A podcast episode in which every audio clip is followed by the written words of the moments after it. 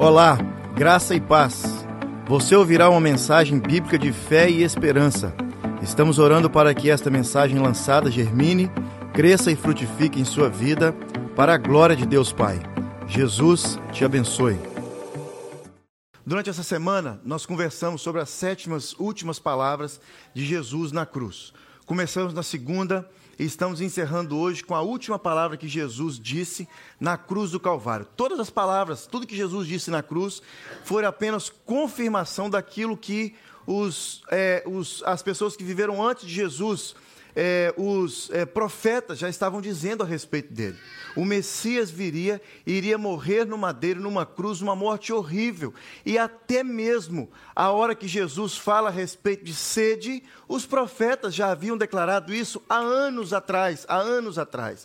Então o que estava acontecendo na cruz, aquele que estudava a palavra, aqueles rabinos que entendiam a respeito da Bíblia, do Velho Testamento, das profecias do Velho Testamento, sabia que o que estava acontecendo exatamente naquele dia ali, quando Cristo estava sendo crucificado, era verdadeiro, porque estava na palavra de Deus, naquilo que eles estavam estudando já há anos e esperando há anos, há anos, há anos. Então, nessa semana, nós conversamos sobre essas palavras de Jesus na cruz. Então, olha que intrigante, você já sabe disso com certeza, mas a Organização das Nações Unidas confeccionou no sistema cronológico como marco inicial da era cristã, ou o ano Domini, a morte de Jesus e a ressurreição de Cristo Jesus. O mundo todo, o mundo todo, o mundo todo sabe quem é Jesus. Não sabe da forma como nós sabemos, mas eles sabem quem é Jesus. Se a criança entra na escola e pergunta por que, que nós estamos em 2022, alguma coisa a respeito de Jesus terá que ser dito. Terá que ser dito porque nós estamos celebrando hoje, dia 10 de abril de 2022, por causa de Jesus de Jesus. Até mesmo os países, as tradições que não têm a mesma data que a nossa, quando chega num país como esse, quando junta, ou até mesmo no país deles, eles celebram alguns feriados que eles nem muito imaginam que seja aqueles feriados, mas eles gostam de um feriadinho, não é verdade? Fala com o muçulmano para trabalhar no dia 25 de dezembro para ver se ele não vai gostar. Eu quero, não quero, é feriado, feriado, mas nem sabe o que, que é, nem sabe o que, que é, mas se beneficia da morte e da ressurreição de Cristo Jesus. E a primeira palavra de Jesus na cruz foi uma oração feita pelos seus inimigos, uma palavra de perdão. Jesus inicia a sua conversa na cruz com uma palavra de perdão, porque ele sabia que não só aqueles que estavam ali crucificando, aqueles que estavam ali é, cuspindo, aqueles que na vida dolorosa havia feito coisas terríveis com ele, precisavam de perdão. Mas ele também está dizendo que nós hoje, 2022, também precisamos de perdão. Por isso Jesus começou a sua conversa na cruz, crucificado, já com as mãos pregadas, os pés pregados, com uma palavra de perdão. A crucificação de Cristo ocorreu somente por causa dos nossos pecados. Não foi apenas por causa dos pecados daqueles que estavam ali, os romanos, aqueles que estavam rindo, aqueles que diziam: olha, ele falou que ia salvar e nem salva nem a ele mesmo, aquele que falou que destruiu o templo e construiu em três dias, aí agora está pregado numa cruz, o rei que colocou lá a, a, uma, uma, algo escrito, o rei dos judeus, os judeus foram e falaram assim: não, coloca aquele que diz ser o rei dos judeus, e o rei disse: olha, não, não, já está escrito, está escrito. O que está escrito, está escrito. E ele então morre por minha causa e por sua causa. A primeira palavra de Jesus é a palavra de perdão. Não há ninguém mais capacitado para nos ensinar sobre perdão do que o próprio Senhor Jesus. Se pararmos para analisar a quem Jesus estava dirigindo essas palavras, talvez diríamos que era para os soldados romanos e os religiosos que estavam ao redor de Jesus. Mas não, Todos os dias agimos de tal forma que entristecemos o coração de Jesus e não temos dúvida de que, por esse motivo, as misericórdias do Senhor, não gostamos de dizer isso e orar sobre isso, as, misericórdias, as misericórdias do Senhor se renovam todas as manhãs sobre a minha vida e sobre a sua vida. Sabe por quê? Porque somos pecadores, somos falhos. Então, essa primeira palavra de Jesus foi por mim e foi também por você. Porque frequentemente fazemos coisas erradas por impulso que desagrada a Deus. Nossas atitudes impulsivas necessitarão sempre do perdão de Deus. O perdão imerecido liberado na cruz alcança a mim e alcança você. A segunda palavra de Jesus na cruz foi uma palavra de salvação. Olha que intrigante. Uma oração de um pecador arrependido. Só para você se situar, o livro de Mateus, Lucas e João relata a respeito das palavras de Jesus. Não há um livro, não há um evangelho que fala sobre as sete, mas Mateus, Lucas e João, é, Marcos, ele não comenta a respeito dessas palavras. Mas juntando os três, é, é, nós podemos ver quais foram essas últimas palavras de Jesus. A primeira palavra de Jesus, para você ler depois aí, Lucas 23, 33 a 44. A segunda palavra de Jesus, que é uma palavra de salvação, Jesus diz: Em verdade te digo que hoje mesmo estarás comigo no paraíso. Dita também relatada por Lucas, no capítulo 23, foi uma palavra que ele disse para uma, uma algo que ele disse para um dos ladrões que estava ao lado dele na cruz. Todos nós sabemos que tinham dois, um à direita e um à esquerda e Jesus no meio deles. E um dos ladrões falou assim: Olha, olha aí, tá, olha para você ver. O cara falou alguns dias atrás que ele iria salvar todo mundo e agora está aí pregado numa cruz. O outro disse o seguinte: Você não sabe o que você está dizendo. Nós, sim, tínhamos que estar aqui. Mas esse aí do lado não tem nada a ver com essa história. Tem nada a ver com essa história.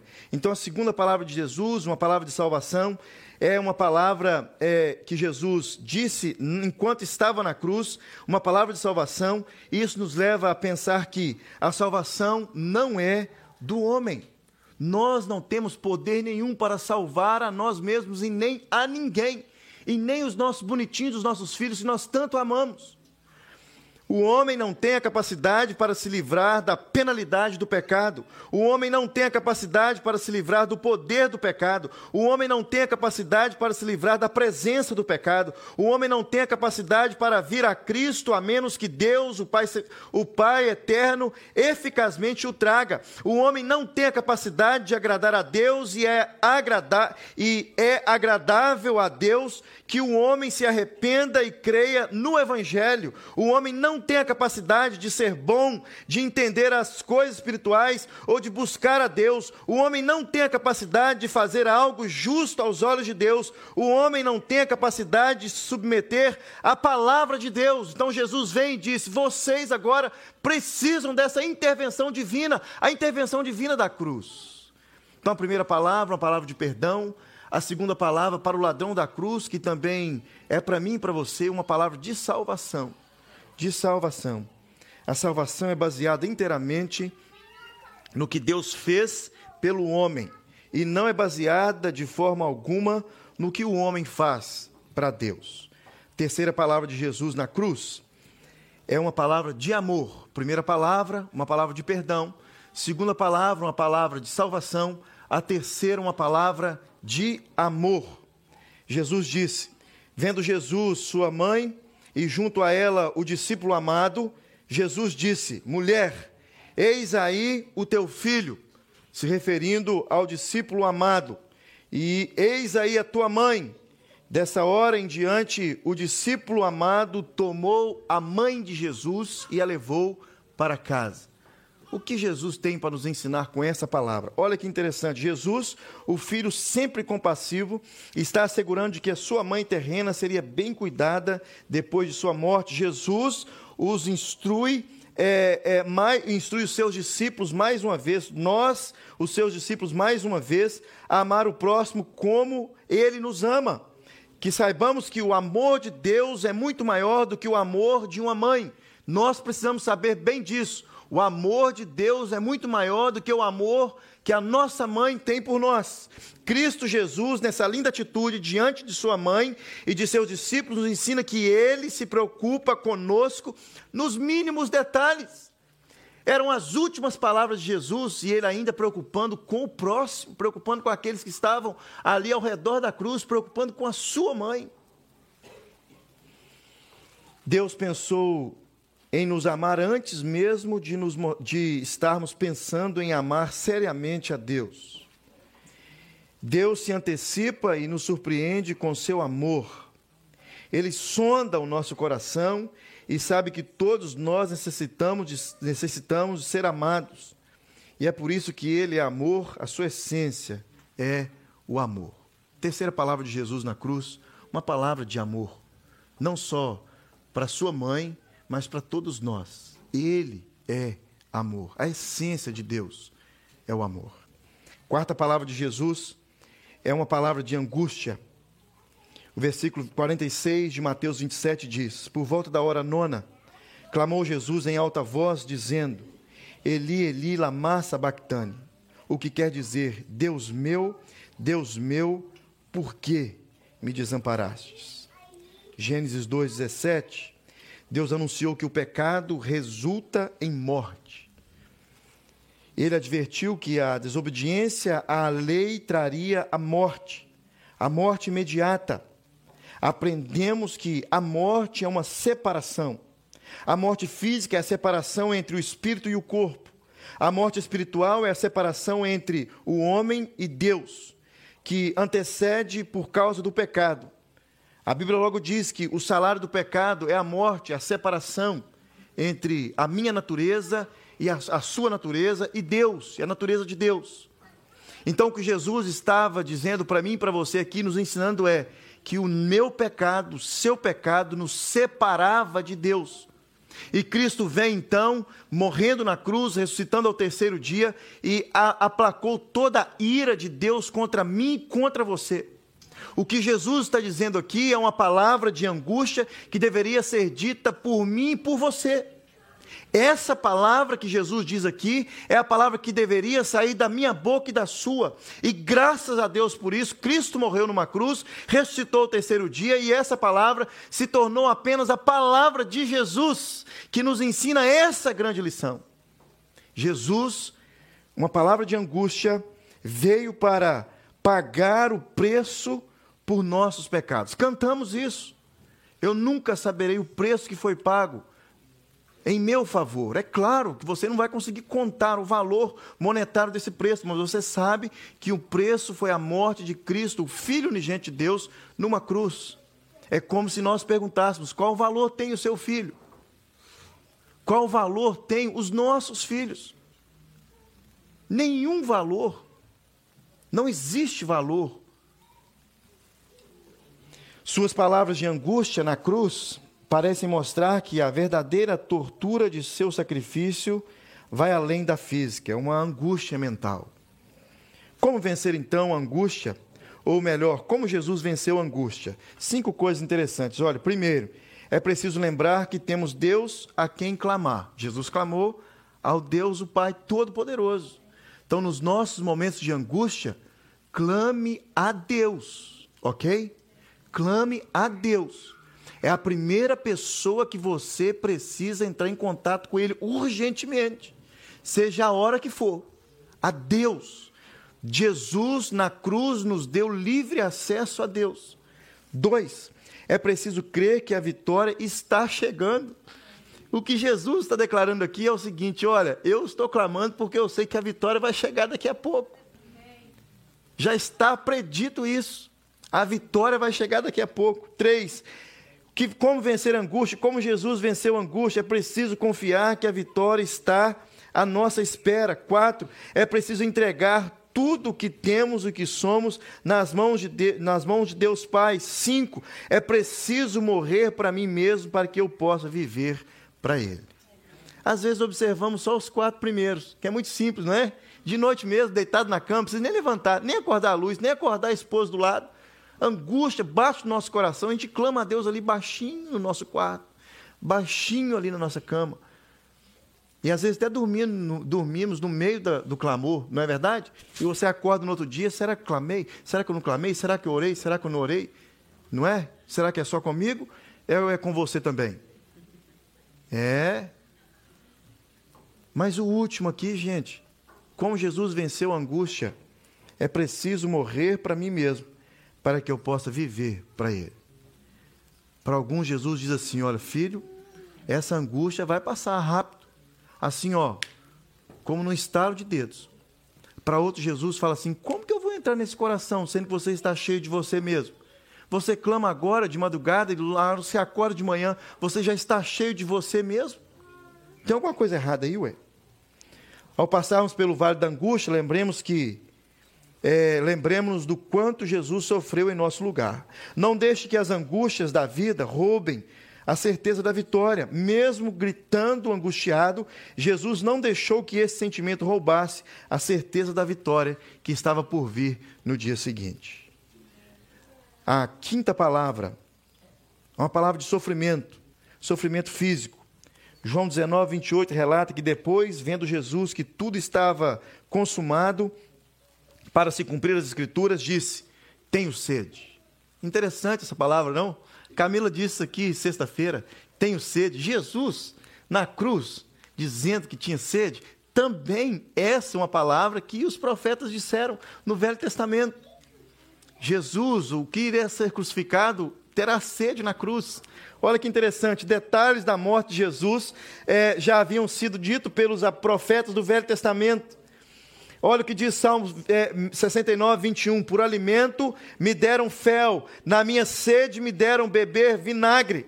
Então, cremos que este livro, a Bíblia, é, está em, que está em nossas mãos, é a palavra de Deus, e João 10, 35 diz que as Escrituras não pode falhar. Então, tudo que foi dito a respeito de Jesus no Velho Testamento, os profetas, foi cumprido na cruz nos mínimos detalhes. Nos mínimos detalhes, havendo uma promessa nas Escrituras, essa promessa vai se cumprir, porque as promessas das Escrituras se cumprem também, se cumpriram também em Jesus. As Escrituras não podem falhar, Deus não é homem para que minta. E aqui essa palavra intrigante, curiosa para muitos, por que Jesus teve sede? Talvez para alguns de vocês seja apenas uma palavra para cumprir uma profecia. Uma profecia que Deus disse que iria se cumprir. Sendo assim, já que a Bíblia profetiza acerca do sofrimento do Messias, bem antes de tudo acontecer, o que será que ele diz a nosso respeito? Jesus teve sede. Quantos de nós temos sede todos os dias dele e da palavra dele? Jesus, antes de ser crucificado, disse: Olha, Todos que têm sede, venham a mim e beba, porque eu sou a fonte da água da vida. Lembra da mulher no poço Sicar? Que Jesus encontra e ela está tirando água para saciar a sua sede. Jesus fala assim: Olha, filha, se você soubesse quem está falando com você, você pediria a água da vida e essa água seria lhe dada, e nunca mais você teria sede. Essas são as palavras de Jesus. Tenho sede. Salmo 27, 5 também diz: Olha, pois no dia da adversidade, ele me guardará protegido em sua habitação. No seu tabernáculo me esconderá e me porá em segurança sobre um rochedo. O Velho Testamento também diz, uma paráfrase de Jesus na vida de Moisés, que ele é a rocha da água da vida. Então, quando o salmista declara que em segurança ele me porá sobre o rochedo, é porque mesmo sobre uma rocha, ali pode brotar água. A minha sede, a sua sede, pode ser saciada ainda hoje. E uma pergunta: de que você tem sede? De que você tem sede? Sexta palavra de Jesus na cruz, uma palavra de vitória. Sua relativa satisfação com o que tinha acontecido. João 19, 29, versículo 30 diz: que estava ali um vaso cheio de vinagre, e embeberam de vinagre uma esponja, e fixando-a num caniço de sopo, deram Jesus na boca. Quando, pois, Jesus tomou o vinagre, disse: Está consumado. A outra única pessoa que eu fiquei sabendo que também bebeu vinagre, que na Vida Nova, foi o pastor Nasser, em 2019. No domingo, dia 10 de agosto de 2008, desculpa, de 2008, alguém foi buscar água, o pastor Nasser lá embaixo no basement, na cozinha, e tinha um vidro tão geladinho, tão geladinho branco, sabe aqueles vidrinhos brancos assim, que você guardava na geladeira para os meninos beber? Era vinagre. E trouxeram, colocaram aqui na frente, aquele assim, ó, até, até do lado de fora, assim, ó, saindo água. Ele bebeu e era vinagre. Por que, que eu sei que é o dia 10 de agosto de 2008? Porque foi um dia depois do meu casamento. Pastor Narcio estava aqui pregando, porque o pastor Sini tinha para o Brasil celebrar o meu casamento. E eu convidei ele para fazer o meu casamento. Aí ele deu uma ida no Brasil e fez o meu casamento. E ele falou que não podia, mas, mas ele, ele foi, foi, foi, foi. Ai, ai, gente, você sabe o aperto que eu passei aquele dia, vocês não tem noção. E um aperto maior, aproveitar que o Suzano está aqui. Todo data do casamento tem que assistir aquela fita de novo, junto com os meninos. Eu suava, eu suava, o cabelo já não estava tão grande, suave, suave, suave. Mas não só eu, mas Jesus, na penúltima palavra, ele parece que deu um suspiro assim, uff, está consumado. Foi isso que Jesus fez. Você já deu esse suspiro alguma vez? Esse, essa, esse ar que sai assim quente para fora, de vem de dentro de você e sai assim e você fala assim, uff, está consumado. Foi o que Jesus fez na penúltima palavra dele na cruz. Talvez pensamos que Sobre a cruz, o Senhor realizou uma obra que torna necessário que os beneficiários dela vivam uma vida santa sobre a terra. Parece que esse está consumado para muitos. É o seguinte: olha, está consumado, Jesus já fez tudo, eu não preciso fazer mais nada. É verdade. Mas também pode ser uma grande mentira na vida daqueles que pensam que não precisam mais fazer nada porque Cristo fez tudo. Quando Jesus disse está consumado, ou seja, a obra de Cristo na cruz está consumada.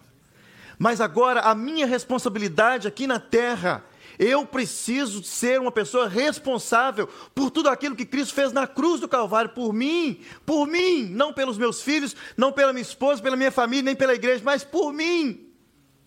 Então, todo o sacrifício de Jesus na cruz, esse está consumado, realmente está, porque a obra dele foi cumprida na cruz e aplacada por todos nós, mas a partir da cruz, parece que esse ufa de Jesus, esse está consumado, quer dizer, filho, agora é com você. Agora é com você. A sua igreja tem toda a primeira semana do mês uma jornada de oração de sete e meia até as oito e meia. Onde está você? Desabafei. Está consumado. O que, que está consumado? O arrependimento dos pecadores, as necessidades de voltar para os outros ídolos, a necessidade de mortificar os membros é, do meu corpo, a necessidade de santificar completamente o meu corpo, minha alma no Espírito Santo de Deus. Não. Não é isso que está consumado. O que está consumado é a obra de Cristo, a obra consumada de Cristo. É, olha que intrigante essa, essa palavra de A.W. Pink. A obra consumada de Cristo não nos beneficiará em nada se o meu coração nunca for quebrado através de uma consciência agonizante da minha pecaminosidade.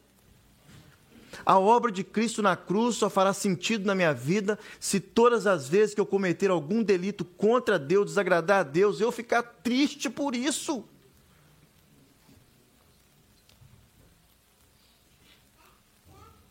A obra consumada de Cristo não nos beneficiará em nada, a menos que eu e você tenha sido salvo do poder e da poluição do pecado. Mateus 1, 21 ela não nos beneficiará em nada se ainda nós formos amantes do mundo e das coisas desse mundo. Ela não me beneficiará em nada a menos que eu e você sejamos nova criatura. E ontem eu fiz uma pergunta aqui. Ontem foi eu que dirigi a reunião. E é, foi exatamente esse assunto, a última palavra de Jesus, penúltimo de Jesus na cruz. E a pergunta foi: o que você teve que mudar? O que você teve que aprender, não é? quando você veio para o Canadá? Falaram que a língua, falaram que a cultura, comida, aprender a cozinhar feijão numa panela sem ser panela de pressão, aprender a dirigir o trânsito, aprender um monte de coisa. E a Bíblia diz que nós somos nova criatura. O que você teve que aprender a partir do momento que você entregou o seu coração para Jesus? Aprender a não mentir mais? Aprender a não caluniar o seu irmão ou qualquer pessoa mais? aprender a não tirar vantagem devida ou vantagem alguma de alguém, aprender a obedecer os seus líderes. O Lucas orou aqui, ó, na, na, na, na não lembro se foi durante o culto ou se foi na, na vigília. Nós cristãos precisamos aprender a obedecer à liderança do mundo aí fora. E só metemos a lenha, só metemos a lenha, só falamos mal, falamos mal. Falamos mal do Trudeau, Trudeau, tu nem conhece o cara, nem sabe o que ele faz, porque o outro falou, você fala. E Deus deu um monte de documento para nós aqui esse, esses últimos anos por causa do Trudeau. Pelo menos fala alguma coisa boa do cara. Ele é francês, fala duas línguas, eu falo só uma, custando falar o inglês. Fala que o cara é inteligente nisso, bilíngue. Podia ser trilingue se fosse casado com um brasileiro ou se tivesse nascido no interior do Nordeste. A morte de Cristo na cruz não nos beneficia em nada, a menos que nos tornemos nova criatura. Se você valoriza sua alma, examine a Escritura para ver por si mesmo e não tome nenhuma palavra que venha de homens. Palavra de Deus. E a última palavra de Jesus na cruz foi uma palavra de celebração. Olha que interessante. Lucas 23, 46 diz: Então Jesus clamou em alta voz: Pai, nas tuas mãos entrego o meu espírito. E dito isso, expirou. Eu conto para você uma história. Essa história é a respeito de ostras. Você sabe o que é uma ostra? Uma ostra, para quem mora na beirada do mar, sabe. Nós que somos no interior da roça não conhecemos nada disso. Só conhecemos pelo Google quando a gente vai fazer um, um, uma pesquisa no Google. Mas se você for em algum restaurante coreano, você provavelmente já foi no mandarim, provavelmente já viu o que é o formato de uma ostra. Dentro da ostra, algumas, não são todas, dentro de uma ostra, as top das galáxias, tem uma pedrinha que chama pérola, pérola. E você sabe como que se forma uma pérola? Uma pérola se forma porque um grãozinho de areia ou qualquer outro verme qualquer entrou dentro da ostra. E para a ostra reagir e para expulsar esse, esse corpo que não lhe pertence mais, não é assim que a gente fala? É, ela cria uma substância ao redor dessa, dessa substância, dessa, desse, dessa pedrinha, esse grão de areia ou de alguma coisa que está dentro dela, e ao redor desse grão, dessa sujeira, cria-se a pérola. Então, toda ostra, para começar a criar essa película ao redor, para que ela possa virar uma pérola, ela precisa se sentir machucada. Ela só tem essa reação porque alguma coisa a machucou. E durante o processo da criação, ela cria essa pérolazinha, essa pérolazinha, e juntam essa pérola e pessoas estão ficando milionárias com essa pérola. Só que para que essa pérola possa realmente continuar sendo pérola, é preciso cuidado. Depois que retira essa pérola do lugar, é preciso cuidado. Precisa passar algumas coisas, um produto nela. E se ela for bem cuidada, ela pode durar até 150 anos. 150 anos. Jesus, na cruz do Calvário, é claro, ele não é uma pérola, simplesmente o preço de uma pérola. Não há nada que se compara a Jesus. Mas para que houvesse a última palavra, uma palavra de vitória, uma palavra de celebração, Jesus precisou ser machucado. Para que pudesse extrair, para que nós pudéssemos extrair alguma coisa boa de Jesus, Jesus precisou ser machucado. Eu e você hoje temos pérolas nas nossas mãos porque Jesus sofreu na cruz do Calvário por mim e por você. Eu e você hoje celebramos, porque Jesus pagou um alto preço na cruz por nós. E a Bíblia diz, e os teólogos afirmam, que todos nós hoje precisamos olhar para Cristo, não só nesse momento de celebração, mas no momento de angústia e também agradecer a Deus por tudo que nós passamos. Se você não sofre por causa de Jesus, alguma coisa tem de errado. Se você não lembra de nada durante a semana que está acontecendo e vem porque tem um benefíciozinho para o seu filho em cima, 5h30, alguma coisa está de errado. Durante essa semana, desabafando mais uma vez, pessoas saíram cedo do trabalho. Pessoas deixaram de ganhar grana para estar aqui sete e meia orando. Qual o preço que nós pagamos? Vamos orar? Você pode fechar os seus olhos? Que privilégio saber que as últimas palavras de Cristo Jesus naquela cruz foram diretamente direcionadas a nós. A cruz nos proporciona o maior e o melhor de todos os benefícios que um ser humano poderia alcançar: salvação. Que as últimas palavras de Cristo Jesus possam nos fazer recordar que somos verdadeiramente importantes e temos um valor incalculável para Deus. Incalculável para Deus.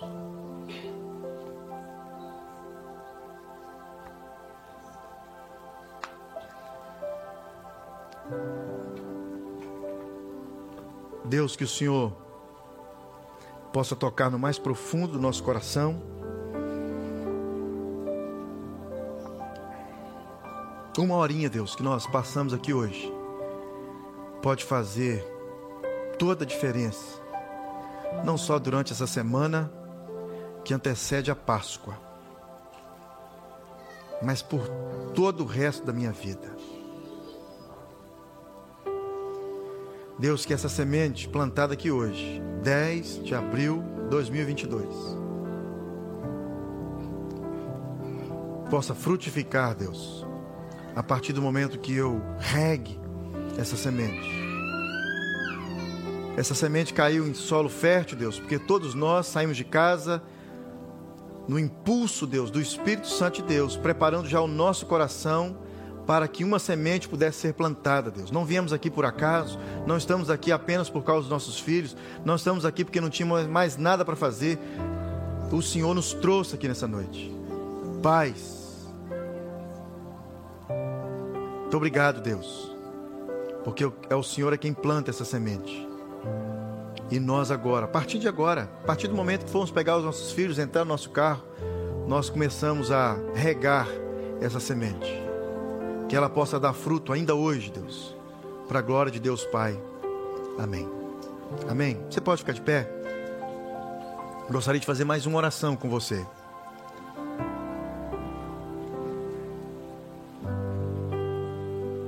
Você pode colocar suas mãos assim, ó, como nós aprendemos. Alguma coisa caiu do céu nas suas mãos hoje. Ela já adentrou no seu coração, no nome de Jesus. E você agora vai agradecer. Você pode fazer isso? Deus, muito obrigado. Porque o Senhor fez nessa noite chover, Senhor Deus, algo nas minhas mãos que adentrou no meu coração. Deus, que o Senhor nos abençoe e nos guarde. Que o Senhor faça resplandecer o seu rosto sobre cada um de nós. E que o Senhor nos conduza em paz. No nome de Jesus. Amém.